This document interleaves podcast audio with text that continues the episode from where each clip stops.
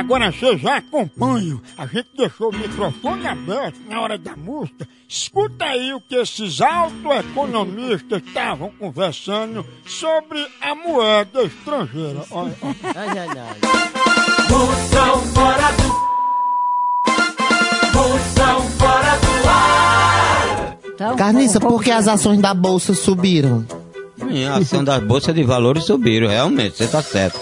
Por causa do aumento dos dólares. Em dólares. Como assim? O dólar subiu 25,3%. Aí isso acarreta o que quando aumenta o Ah, dólar? quando aumenta o dólar, a inflação sobe. Sobe tudo. que que você é esse sobe luz, água, água encanada, sobe gás de cozinha, sobe tudo.